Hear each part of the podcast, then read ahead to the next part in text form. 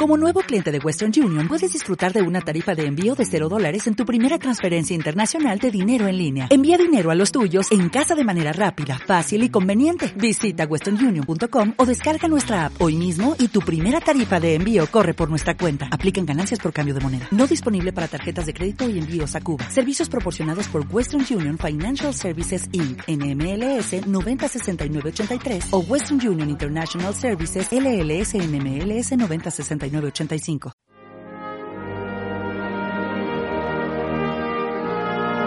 La voz del derecho presenta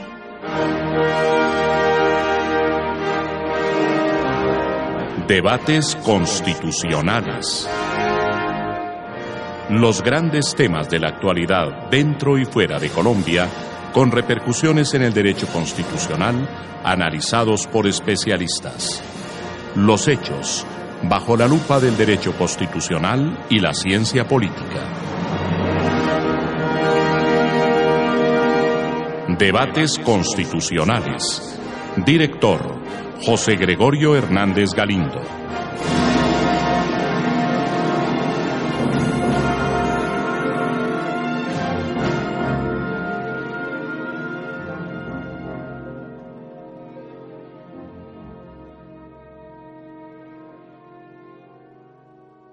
Presentamos un cordialísimo saludo a los oyentes y seguidores de La Voz del Derecho, tanto en Colombia como en el mundo.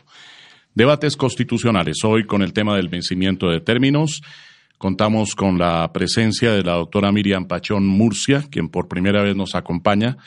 Ella tiene 20 años de experiencia en el ejercicio del derecho penal, es abogada de la Universidad Católica de Colombia y tiene especializaciones tanto de la Universidad Externado de Colombia como de la Escuela General Santander, de las universidades Carlos III y Complutense de Madrid y de la Universidad de Milán, tanto en Derecho Penal como en Derecho Constitucional y en Derecho Procesal Constitucional. Igualmente el doctor Sergio Reyes Blanco, que no necesita presentación, ya ustedes lo conocen suficientemente, ex procurador regional de Risaralda, eh, abogado penalista, profesor de Derecho Constitucional.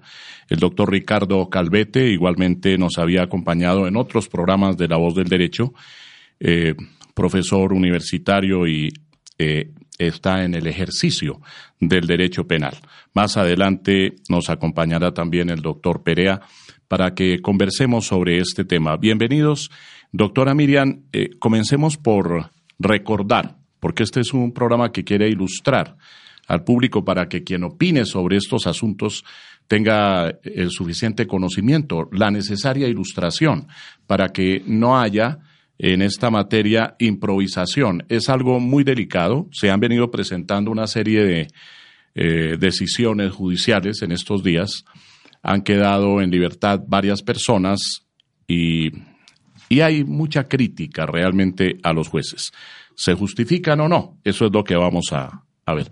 Doctora Miriam, ¿está consagrado el vencimiento de términos y, para qué y por qué existe esa figura en nuestro derecho? Eh, muchas gracias, doctor. Sí, efectivamente, eh, doctor, se encuentra la ley 1786 del 2016, asimismo que yo pienso que no debemos tenerla tan sesgada porque es que es muy importante la base constitucional que está en el artículo 28, 32, 228 y eh, hagamos esto en una forma clara y hagámosle entender a la gente qué es esta situación. El vencimiento de términos es una sanción que se le aplican a los entes judiciales cuando una persona está privada de la libertad y esta eh, ha pasado unos términos extensos. Yo, privada de su libertad y el proceso se adelanta esa persona tiene una presunción de inocencia. Sí, todas las no personas, ha sido condenada. Todas las personas tienen presunción de inocencia hasta cuando no se dicte una sentencia condenatoria. ¿Y qué pasa con esto? Que lo que hay que hacerle entender a la gente es que esto también parte de los derechos humanos, parte desde Francia, son los derechos que hemos venido logrando eh, pues como afianzando y es una situación que nos interesa, ¿por qué? Porque es que quien está privado de la libertad, es que es gravísimo después del derecho a la vida, personalmente pienso, y a veces que el derecho de la libertad podría llegar a estar la en, libertad personal, primer, en, primer, en primer lugar. Que es el principio, ¿no? La, eh, el principio de la libertad. Viene de la Constitución, está en los tratados internacionales sobre derechos humanos, ¿no es cierto? En el Pacto de San José de Costa Rica, en la Convención Americana, de, Derechos, humanos. y también está en el Pacto Internacional de Derechos Civiles y Políticos, bueno, en numerosas eh, normas internacionales que hacen parte de nuestro bloque de constitucionalidad. Y una cosa que es importante, doctor, la libertad no significa impunidad, porque es que eso es lo que están confundiendo, la libertad con la impunidad. Los procesos siguen adelante. Los procesos siguen adelante. Bueno, eh, ocurre, sin embargo, que en el país hay preocupación porque han quedado libres personas eh, que están sindicadas de graves delitos y es necesario reflexionar entonces acerca del por qué de las situaciones que se vienen presentando. ¿Cuáles son las posibles razones? Quizá eh, las normas legales que consagran la figura del vencimiento de términos. ¿Será culpa de las normas? ¿O se trata de estrategias y argucias de los abogados defensores?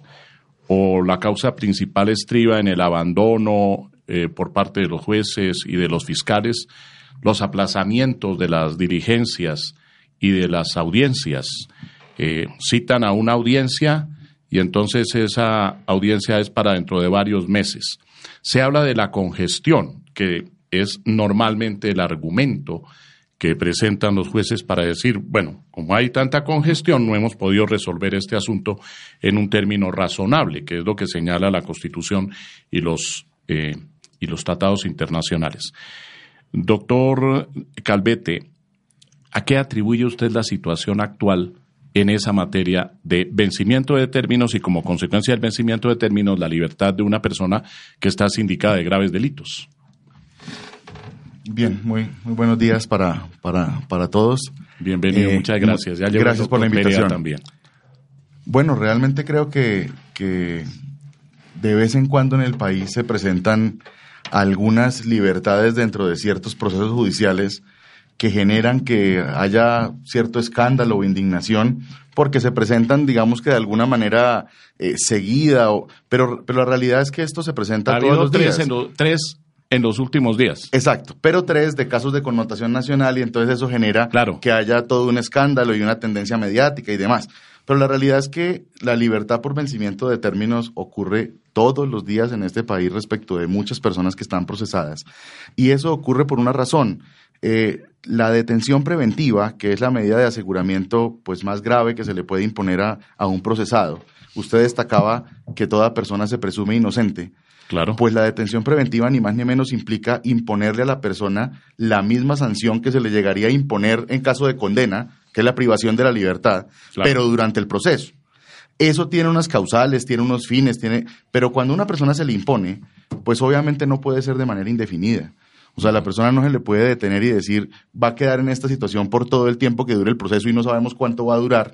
Entonces, la ley señala unos términos que son perentorios y la misma ley determina o hace algunas diferencias en relación con si son varios procesados, determinando el tipo de delito, etcétera. Pero lo cierto es que a hoy, pues Colombia tiene en la ley señalado cuánto es el tiempo máximo que un procesado puede durar en esa condición de detención preventiva. Ahora, usted preguntaba sobre el tema de las, de las causas. No, pues sencillamente cuando ese término se verifica que se ha cumplido, pues el juez no tiene otra alternativa que poner a la persona de manera inmediata en libertad. Sobre los señalamientos que se hacen en relación con eh, maniobras dilatorias o algo por el estilo. De los defensores. Correcto. Lo primero que hay que decir es que cualquier persona que haya estado en una audiencia de libertad por vencimiento de términos sabe que lo primero que el juez descuenta, no solo porque la ley lo dice, la jurisprudencia también, sino porque así se hace, es todo lo que el juez eh, establezca que se refiere o se trata de una maniobra dilatoria, de un abuso de las facultades y del derecho por parte de una persona, el juez lo descuenta. Ahora, número dos, en el caso colombiano, incluso los jueces comúnmente descuentan cosas que no son maniobras dilatorias.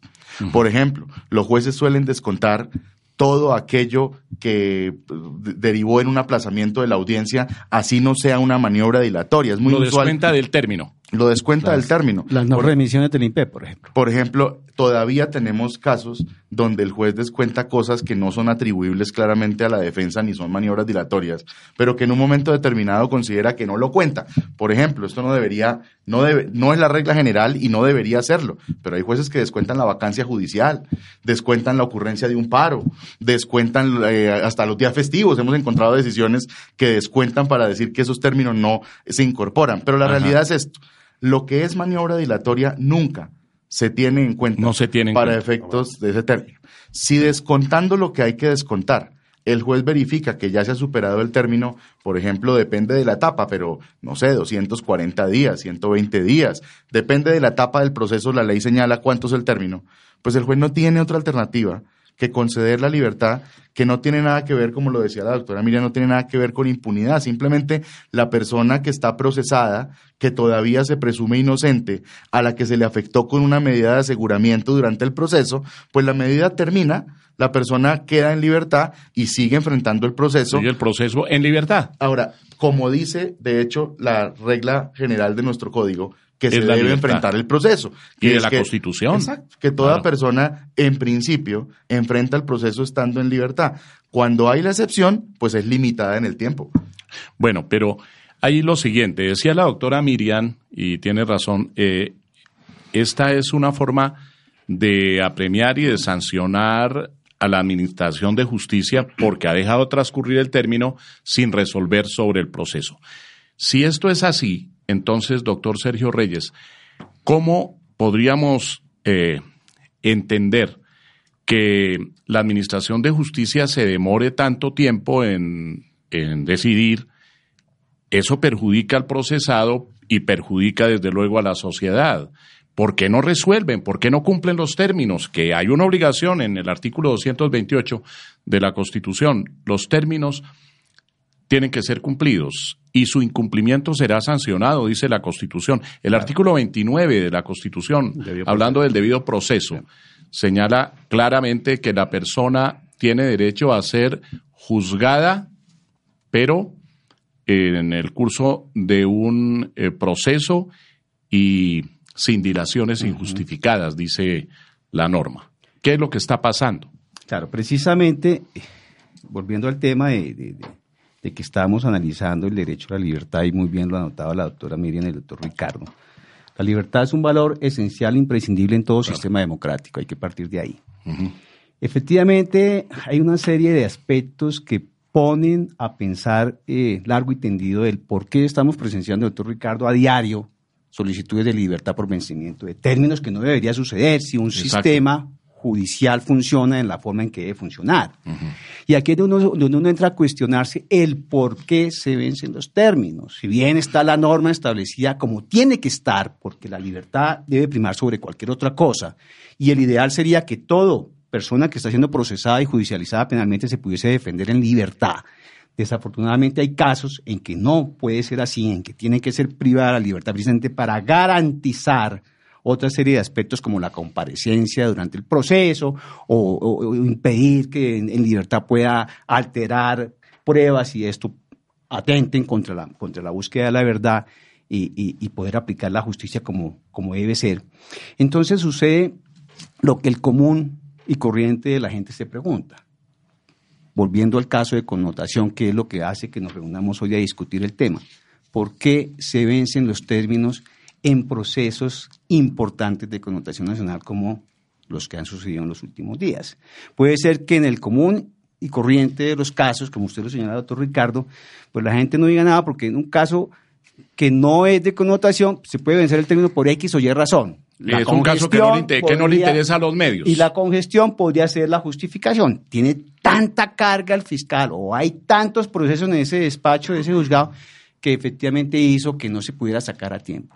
Pero en casos tan delicados, donde la atención nacional está presta a saber qué sucede y en donde hay afectaciones que tienen que ver con, muchos aspectos de suma importancia, pues no debe ocurrir esto. Es decir, es imperdonable para la Administración de Justicia o es imperdonable para la Fiscalía General de la Nación que en casos como los que hemos visto en los últimos días se venzan los términos y tengamos que ser testigos de que un juez en aplicación de la ley, en aplicación de la Constitución y en defensa del sistema mismo, pues tenga que otorgarle la libertad a unas personas que supuestamente están procesadas por delitos muy graves.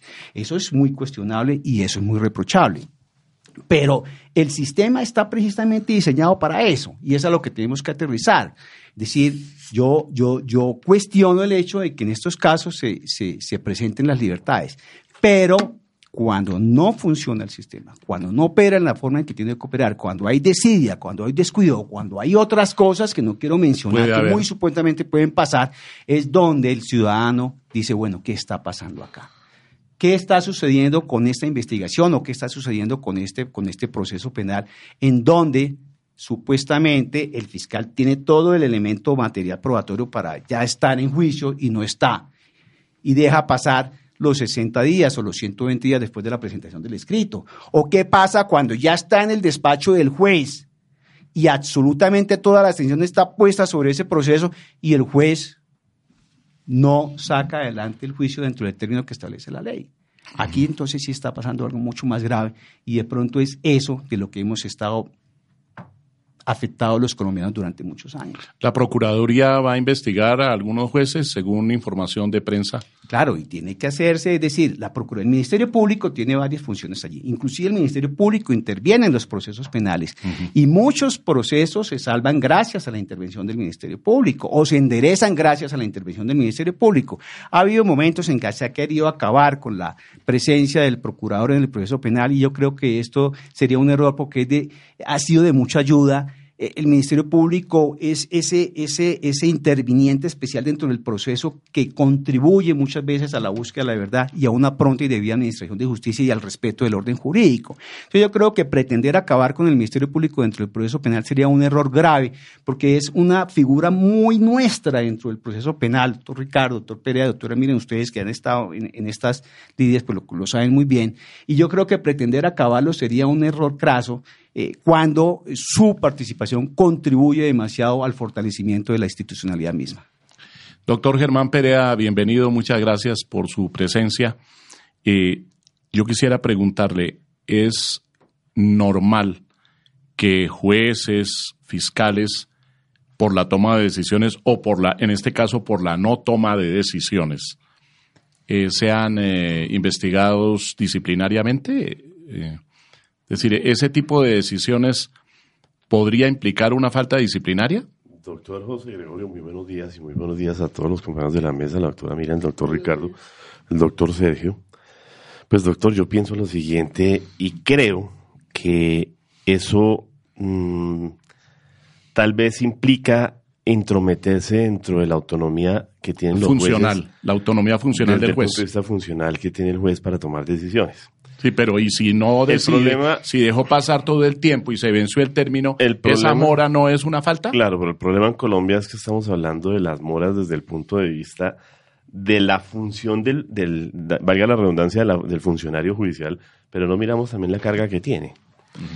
Y lamentablemente en Colombia implementamos un sistema acusatorio, perdóneme el término coloquial, doctora, lo chichombiano, sin tener la implementación, sin tener los recursos, sin tener los medios, trayendo un modelo americano entre una dogmática de corte, de corte eh, absolutamente europea y un procedimiento gringo que no tenía ni los medios ni la infraestructura y eso generó que los funcionarios judiciales en, un cierta, en una cierta medida se llenaran de procesos. Por ejemplo, hace un momento el doctor Sergio hablaba de un tema muy importante y el doctor Ricardo también, y es establecer que existen unas garantías de tipo constitucional consagradas en la ley en la Constitución, y usted lo acaba de mencionar, el artículo 29 de la Constitución Nacional, y en la duración de los términos de que trata el artículo 175 y nos remite por ahí al artículo 294, pero es que estamos hablando de garantías de tipo procesal y constitucional.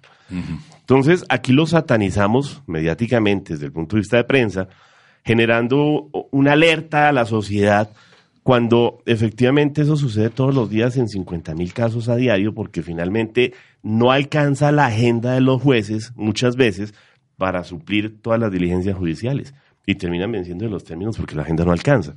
En alguna época se propuso desde la Defensoría del Pueblo, cuando yo estuve a cargo de la Dirección Regional de Bogotá, que se generara la agenda electrónica y nadie le paró bolas a eso.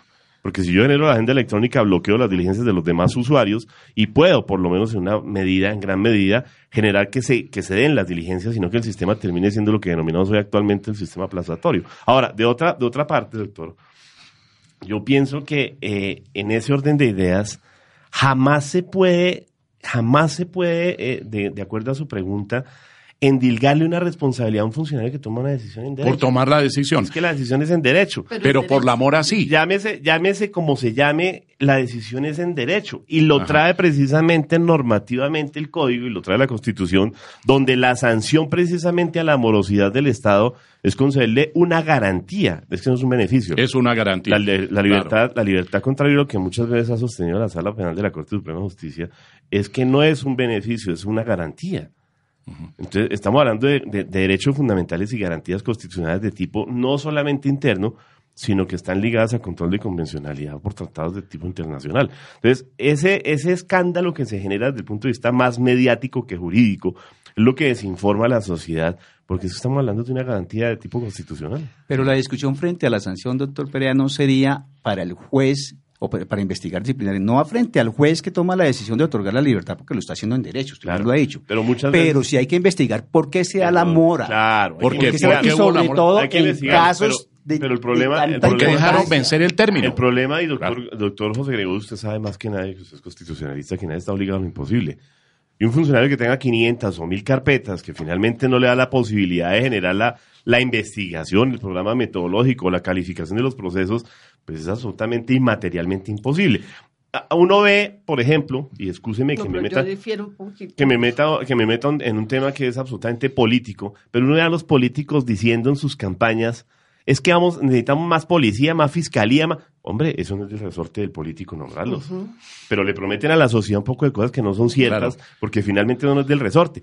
Pero si no tenemos los funcionarios realmente que generen la posibilidad de que los términos se cumplan, pues es imposible. ¿Y por qué no nombramos más jueces y más fiscales? Claro. A, a ver, doctora, doctora Miriam, A ver. ustedes pueden intervenir cuando lo consideren Pero- pertinente Gracias, con toda tranquilidad. Lo que Pero pasa, perdón, doctor, per- perdón, es que doctora yo, Miriam. yo difiero, yo difiero de unas situaciones porque se- las he vivido. O sea, uno hay que decir a la víctima, yo, eh, cuando yo asumo una representación, inmediatamente le digo a qué nos podemos enfrentar.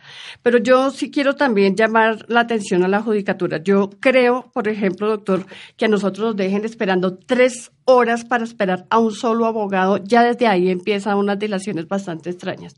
Eh, por ejemplo, concederles derechos a la defensa que no son Ahí también, o sea, lo hablo por procesos que, que conozco. O sea, yo pienso que, que debemos como hablar en igualdad, que definitivamente sí estoy de acuerdo con el vencimiento de términos, que debe darse el vencimiento de términos, claro Y que la sí. libertad por el vencimiento del sí, término. Y la libertad, pero Mm. sí, como decía el doctor, sí hay que investigar, como decía el doctor Sergio, hay que investigar las causales bajo las cuales esto se presentó, porque yo tengo... Y cada caso es distinto, Cada claro. caso es distinto, y lo que dicen es cierto, o sea, lo que dice el doctor Ricardo es muy cierto, acá todos los días se dan vencimiento de, de términos. Luego, Y- todos los días se están incumpliendo en la rama judicial. Y, y para decirle a la gente, yo creo que esa- ese criterio lo compartirá el doctor Ricardo, son de las audiencias más tensionantes para nosotros como abogados, porque conseguir una libertad por vencimiento de términos no es nada fácil. O sea, no es, o sea, por lo que decía el doctor, porque es que hay criterios tan obsoletos como decir que Pero- le quitan es que- el tiempo. Y, y- Y lo Pero yo sí le he hecho uno- mucho la culpa a varios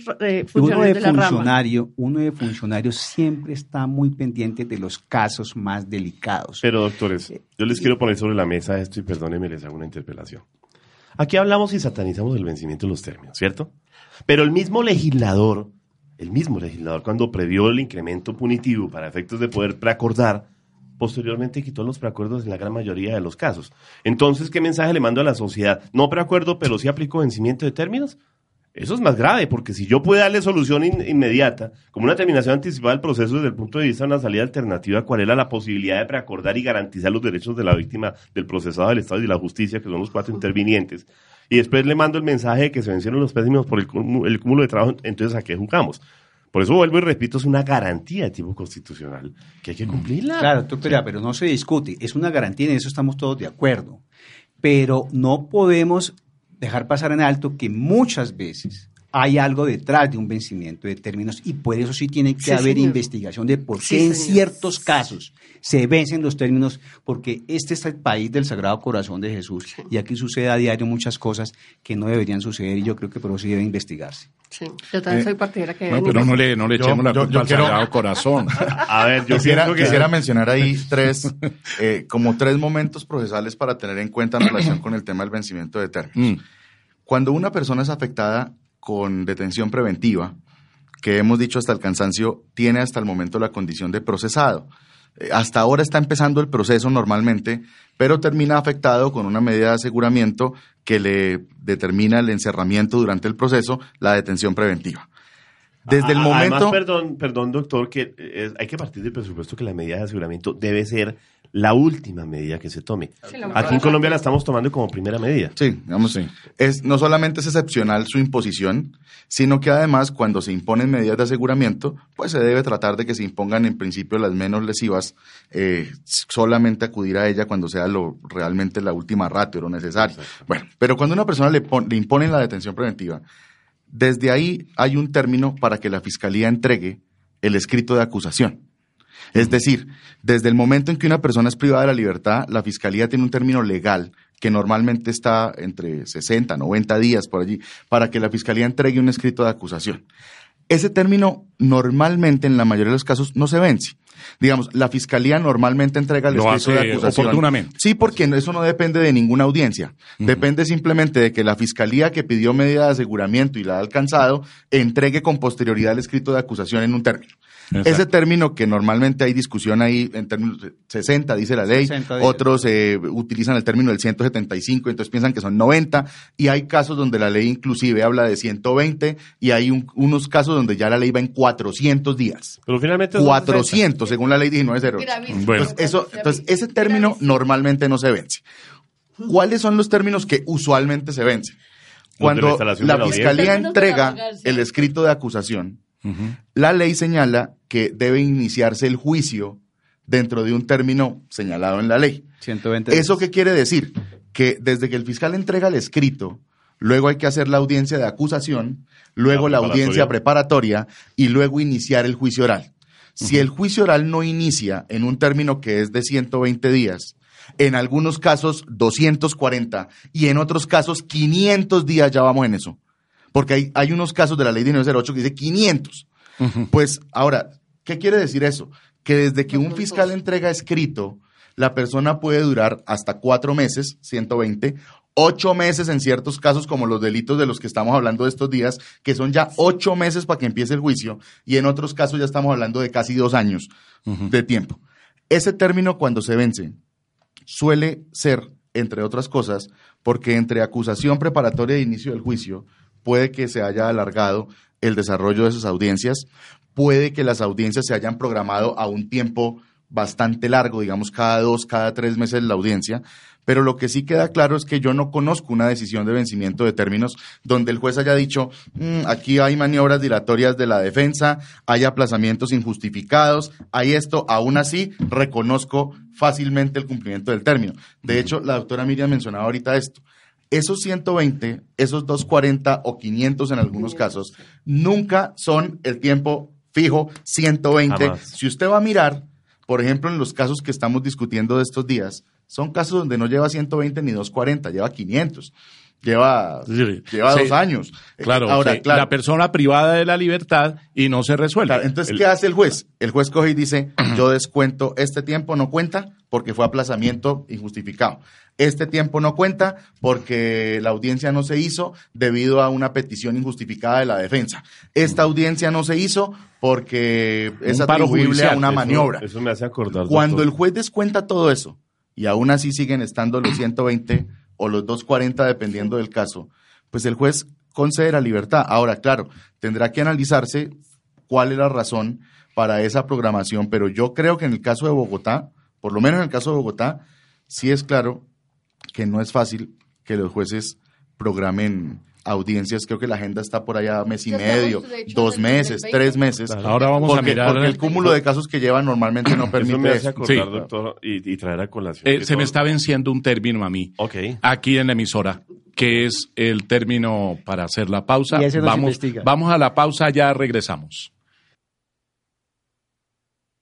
Esta es la voz del derecho. Estamos de regreso en debates constitucionales. Doctor Perea, usted iba a decir algo cuando hicimos eh, la pausa. Así es, doctor, pero quiero dar la plena constancia que no está por fuera del término. El tema es, eh, me hace acordar, y el profesor Calvete, que lo, lo menciona todos los días en sus clases de Derecho Penal General, los postulados de César Beccaria. Aquí estamos generando nuevamente un derecho de venganza. Entonces, el mensaje que se le manda a la sociedad frente al- a la justicia material es que para hacer justicia la persona tiene que quedar privada de la libertad desde el momento en que inicia la investigación y eso es absolutamente errado. Porque es que una persona no se puede tener su juicio en el tiempo privado de la libertad sin una decisión judicial de fondo.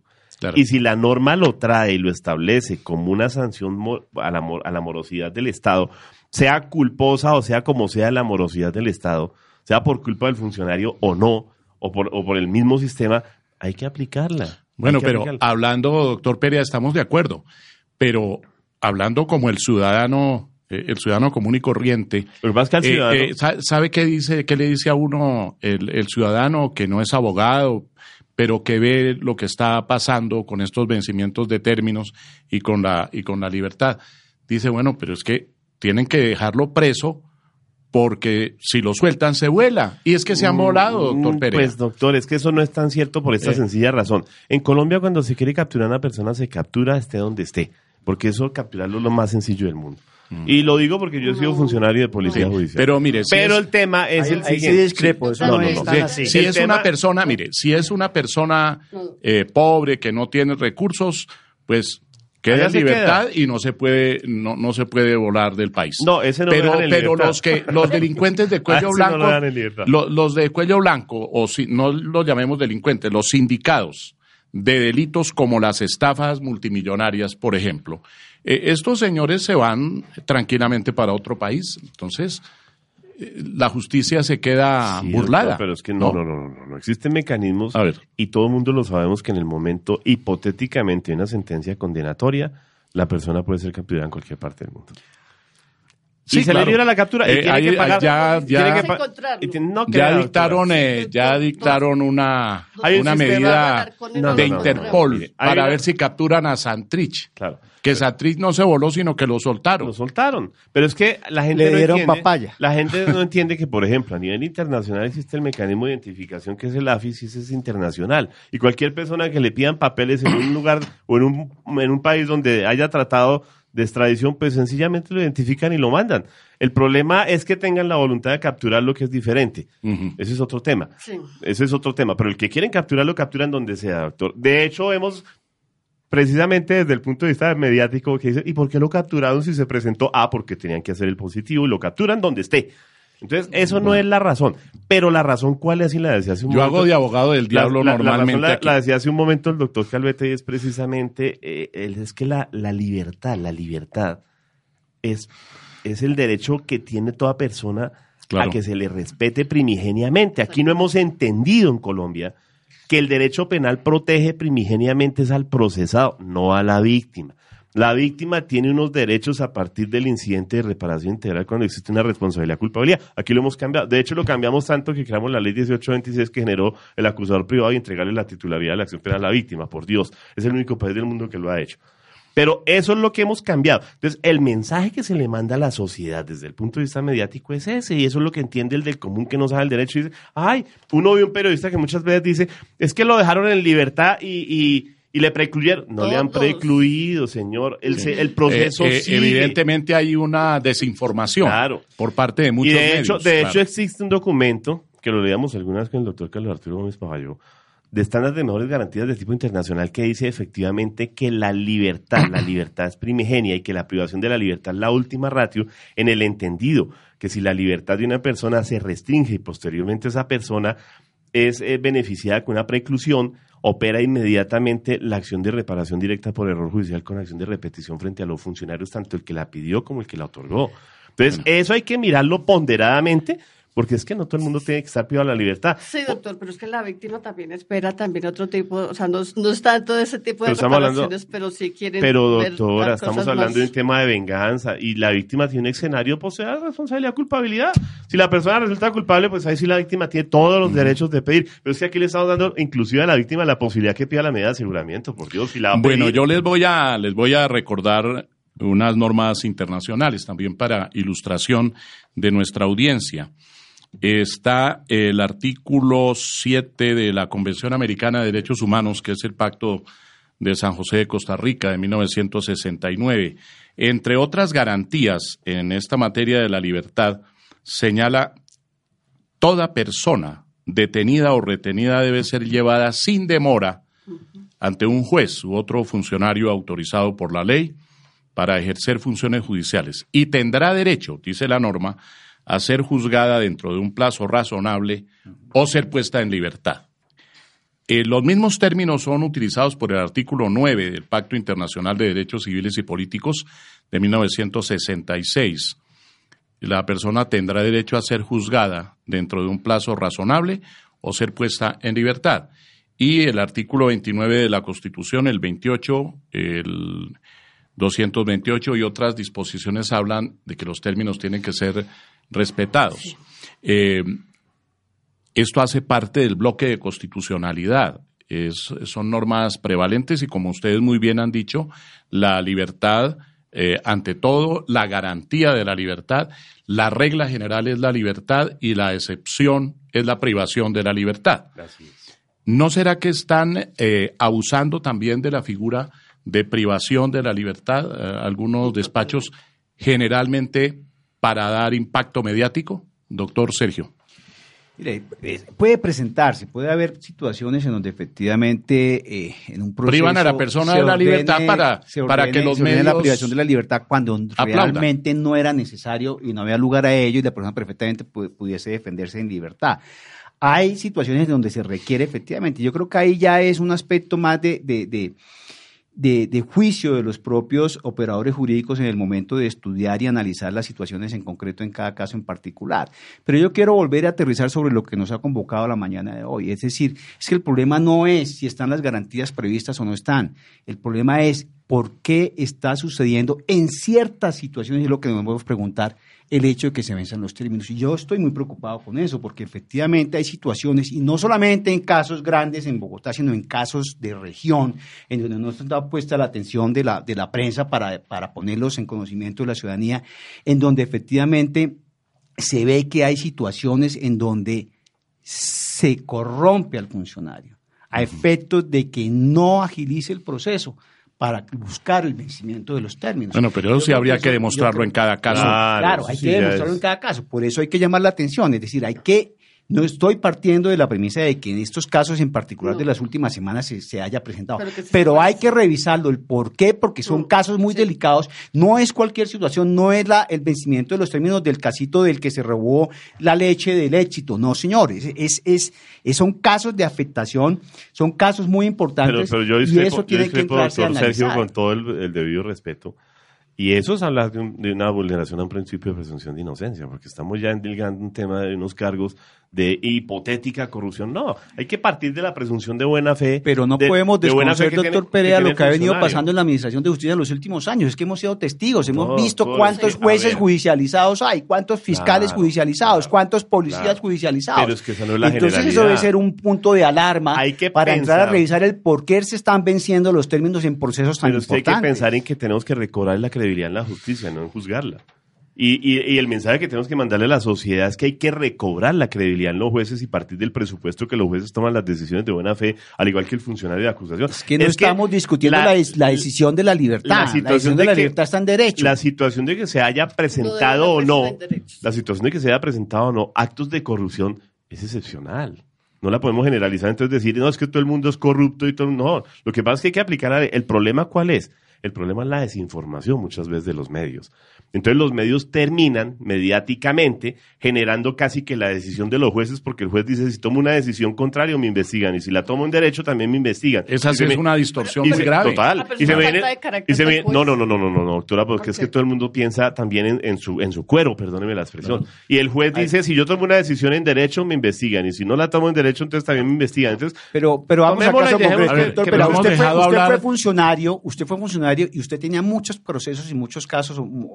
Y usted sabe que hay una serie de casos donde uno tiene completamente la atención puesta todos los días Claro, y porque hay que son ser de diligente. connotación. Bueno, ¿Por qué entonces se vence el término en un caso de esos? Cuando el fiscal o el juez tienen que estar muy presto a sacar adelante ese caso porque precisamente la atención está puesta sobre ello. Eh, Eso hay que pensarlo, eso hay que Claro. analizarlo y eso hay que revisarlo. claro. entonces hay que investigar y, y llegar en el caso concreto a alguna definición, pero sobre la base de que esté probado que eso Ah, ocurrió. claro. Eh, doctora Miriam, eh, usted iba a decir algo sobre este particular. Sí, doctor, que yo pienso que definitivamente yo comparto hasta el punto del doctor Sergio, porque la verdad, si uno toma la decisión de ejercer un cargo, que eso es lo que, o sea, sí me aparto totalmente de la, de la postura del doctor, pero si yo asumo la decisión de asumir un cargo, tengo que saber cuáles son las consecuencias y los movimientos de eso. O sea, yo no puedo estar pendiente, y siempre lo he dicho y se lo he dicho a los jueces cuando empiezan, no, pero es que los medios de comunicación, qué pena, es un sistema oral, nos guste o no, tenemos derecho a conocerlo, y usted ejerza las funciones que tiene que ejercer, pero decir que no va a dar una libertad que porque le da miedo, a mí eso me parece vergonzoso y sé que pasa, pero es vergonzoso esa situación. No, es que no se trata que la dé o no la dé porque le dé miedo. Es que tienen que darla desde el punto de vista jurídico. El problema es la desinformación que se da. Entonces, cuando la da, lo juzgan. Y cuando no la otorga, también. Entonces, el problema es la desinformación, la desinformación. No que el juez no tome la decisión. El juez la tiene que tomar en derecho, porque si no cometes un delito que se llama prevaricato. ¿Qué dice el doctor Calvete? Bien, yo quería anotar sobre, sobre, sobre el tema de, de los términos de legales, que usted lo destacaba, las normas internacionales. Colombia no es un país que tenga unos términos de detención realmente bajos. O sea, si usted lo compara dentro del contexto internacional, en Colombia una persona que cae en detención preventiva, es decir, la persona a la que le imponen detención preventiva, difícilmente dura menos de un año. Y digo difícilmente dura menos de un año porque para empezar el término de máximo de detención en Colombia está señalado en un año y en algunas ocasiones en dos. Pero incluso si usted cuenta los términos que hay en el artículo 317 del Código de Procedimiento, está dispuesto para que una persona entre imputación y entrega de escrito y entrega de escrito e inicio del juicio ajuste por lo menos un año y vuelvo y señalo, normalmente ese año no se cumple exacto, sino que ahí incorporan una serie de cosas que descuentan, que consideran. Ahora, ¿qué puede estar pasando? Bueno, uno, si llega a haber factores de corrupción en un caso determinado, pues evidentemente tocaría establecer e investigar si es que eso tiene que ver con corrupción. Tienen que probarlo. Dos, hay unas circunstancias que tienen que ver con, sin duda alguna, hay una sobrecarga en los despachos judiciales, entre otras cosas porque recordemos que el sistema inicialmente estaba diseñado pensando, eso era lo que se pensaba sobre el papel, que supuestamente íbamos a judicializar y llevar mínimo. hasta juicio un porcentaje que iba a estar, algunos hablaban del 40%, el 50%, otros pensaban que íbamos a copiar de una vez pues un modelo que judici- judicializa solo el 10% o lleva a juicio solo el 10%. En Colombia, los sistemas de solución alternativa, a pesar de que las cifras son altas, de todas maneras están lejos de constituir la mayoría de los casos. Luego, en Colombia se llevan a juicio un número muy importante de casos. El número de jueces sigue siendo el mismo número de jueces de hace veintipico de años eso prácticamente. Y es obvio que el número de procesos que tienen, porque nosotros podemos estar diciendo, pero es que ese caso, ese caso era muy particular y tiene toda la razón. Hay casos de especial connotación. Pero yo escuchaba ya viendo el video, por ejemplo, de la audiencia eh, de libertad de, del señor Ricaute, donde el mismo juez dice, y yo tengo acá muchos tantos otros casos con detenido y todos de connotación nacional, y, y entonces, o sea, perfectamente un juez puede tener un gran número de casos y ese número de casos de esos varios ser de connotación y de esos varios de connotación tener privada a las personas de la libertad. Entonces, no es fácil muchas veces que la audiencia, y nosotros lo vemos en Bogotá, las audiencias normalmente se programan a dos meses a tres meses la siguiente sesión. Entonces, eso evidentemente a la larga, cuando son muchas audiencias las que hay que celebrar, pues va a generar el vencimiento del término. Un tercer factor que yo creo que hay que tener en cuenta, hay casos donde la fiscalía imputa 15 personas. Así es. 15. Y les imputa a esas 15 varios delitos y hace un descubrimiento de 5 teras, 4 teras de información. Ese es un proceso que usted, 350 sí, ese es un doble capa, que usted de manera anticipada sabe que se van a vencer tarde o temprano los términos. ¿Por qué lo sabe? Porque si usted mete en un proceso 15 personas, Es imposible. es obvio que en Absolutamente imposible. 240 Y, y días si el no va a defensor, y si el el defensor llama a 90 testigos que ha pasado, ha pasado. entonces ahí sí completamos Y hay Correcto. casos, hay casos, Ahora, hay y, casos y que el juez como- lo acepta. Hay casos que, como lo dice el doctor Calvete, es absolutamente cierto. Descubren una infinidad de pruebas que se pone uno a sumarlas en el tiempo, en el tiempo, y no alcanza. A ver, No, no alcanza. No alcanza, ejemplo, los es más, 240 eso días viola inclusive no la defensa técnica. Los 240 días no alcanzarían siquiera a leerlos. No, a leerlos, A leer. a escucharlos. ¿Con Cojamos, por ejemplo, cojamos, por ejemplo, y, y digamos, eh, eh, eh, hablando en borrador, se le descubren 400 CIS doble capa. ¿Cuánto le quedan un CIS doble capa? Y escúchelos para poder hacer una defensa técnica. Y le dicen, y la audiencia preparatoria queda para dentro de 15 días para que haga solicitudes. Por, Dios, no. es absolutamente imposible. Es violarle la defensa técnica a una persona. Inclusive el artículo octavo, cuando habla del derecho de defensa técnica, dice que tendrá la posibilidad de solicitar los plazos eh, necesarios para preparación de la defensa. Entonces le dicen, no porque se vence el término, pero es, que es humanamente imposible. bueno, pero Y eso Eh, se yo lo les cobran, pregunto. Desafortunadamente Ah, se lo obvio, cobran aquí en claro. Estados Unidos. ¿por qué en otros países, eh, estoy pensando en, eh, en Francia, en España, en Estados Unidos, eh, no, no ocurre lo mismo que pasa aquí? Quizá hay unos países como México, como Argentina, en donde se presentan situaciones muy similares a las que estamos afrontando los colombianos, pero, pero desde luego hay mucha preocupación porque en otras partes la justicia funciona. Lo que está pasando es que no funciona. El, el aparato judicial no funciona adecuadamente, lo estamos viendo.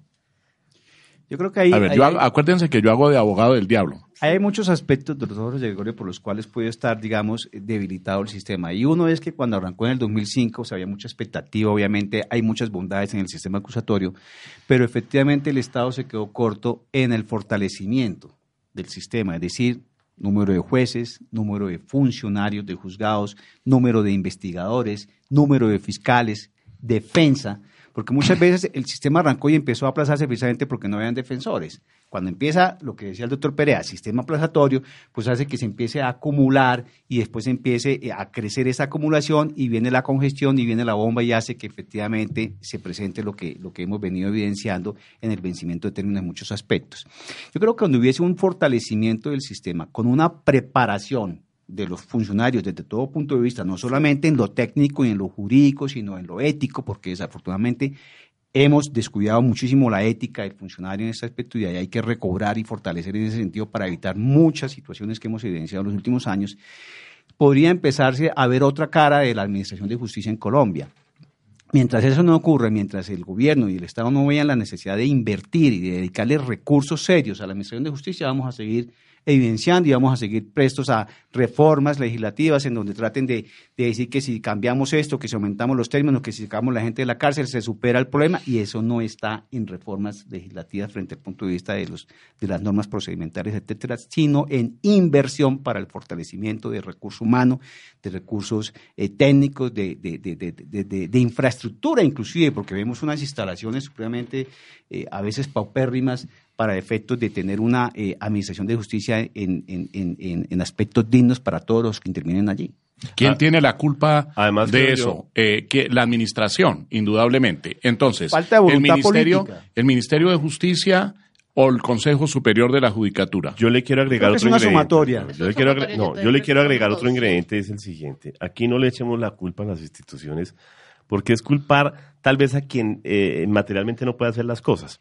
A El ver, tema- pero El tema, ¿cómo? ta- el tema Eh, también es cultural, ¿por qué razón? Aquí en Colombia nunca evidenciamos que nuestro país tiene una cultura jurídica absolutamente diferente a la europea, absolutamente diferente a la gringa. Y aquí tenemos toda la selva, sierra y agua del mundo donde se delinque por todos lados en el país, debido además al flagelo del narcotráfico, que genera cualquier cantidad de, de delincuencia. El problema es que además también un, aunado a eso, hay una falta de cultura jurídica donde todo el mundo quiere acceder es primero a la justicia penal y no al resto de jurisdicciones. Ajá. Entonces eso incrementa además el cúmulo de trabajo en materia penal. Si usted va, doctor, a una unidad de, de- fe pública y patrimonio letra, económico, allá llegan todos los torcidos que se hacen por allá en las notarías y finalmente eso es de carácter civil, no penal. sí.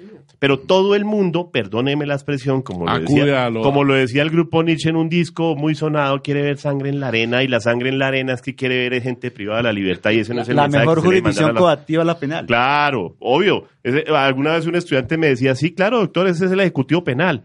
El Y- ejecutivo el ejecutivo penal. Entonces, Claro. eh, por vía penal hay que sacarle la sangre y hay que privarlo de la libertad para que, para que funcione. Entonces, Sí. esa es una falta de Eh, cultura eh, que los demás ese países del mundo... Eso es muy cierto, pero también tenemos otro problema. Eh, yo entiendo que hay congestión, pero Absolutamente. también, también los, eh, los jueces y los fiscales, no todos, pero algunos, eh, son perezosos, son eso- demorados. por eso- son por eso demorados. Debe, debe implementarse en Colombia de una manera seria, más seria y tal vez profunda, lo que por ejemplo tienen los chilenos, que es la unidad de decisión temprana.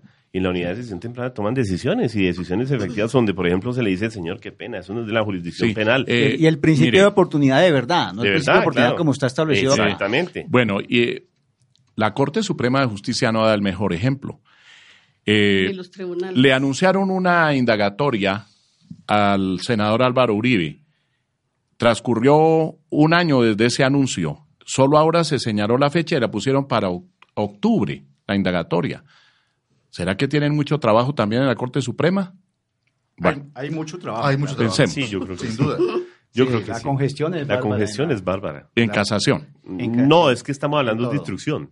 La sala de instrucción en ese momento recibió Ah, sí, todo claro. lo que le enviaron y obviamente yo creo que los magistrados de la sala de instrucción están eh, eh, casi que al borde también de la locura como los fiscales. Y- ellos son nuevos, y ellos son nuevos, ellos claro. son nuevos y les, que, les cayó toda la carga que tenía toda la sala penal en materia de instrucción. Y además con la, con la doble conformidad, pues tienen que Sí, generar el tema de, sí. de las- la, de la primera instancia en materia de investigación. Sí. Luego ellos, creo que le va a pasar el mismo fenómeno a la fiscalía, que en menos de dos años van a estar absolutamente congestionados. Bueno, Y, ya la- van a cumplir el primero, ¿no? La Jurisdicción Especial de Paz, eh, ¿cómo va? ¿Está resolviendo a tiempo? No he visto ninguna sentencia hasta ahora de la JEP, pero el doctor Reyes no se puede meter ahí. Bueno, eh, se nos acabó el tiempo, se nos venció el término del programa, de manera que les agradezco muchísimo a la doctora Miriam, al doctor Calvete, al doctor Perea e igualmente al doctor Sergio Reyes Blanco. En el sonido está Luis Daza y los esperamos dentro de ocho días con otro tema similar. Quisiéramos invitar a unos jueces de la República para que hablaran sobre este tema. Hasta pronto.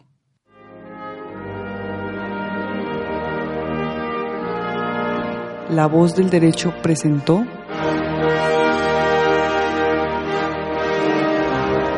Debates constitucionales. Los grandes temas de la actualidad dentro y fuera de Colombia, con repercusiones en el derecho constitucional, analizados por especialistas. Los hechos, bajo la lupa del derecho constitucional y la ciencia política. Debates constitucionales. Director, José Gregorio Hernández Galindo.